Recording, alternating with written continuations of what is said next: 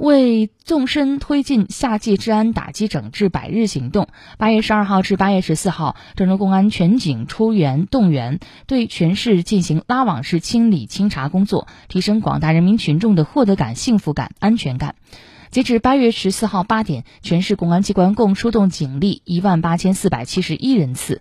警车两千八百零九辆次，发动群防群治力量两万八千九百一十三人次。查处酒驾醉驾八十一起，抓获现行违法犯罪人员二百三十人，在逃人员六人。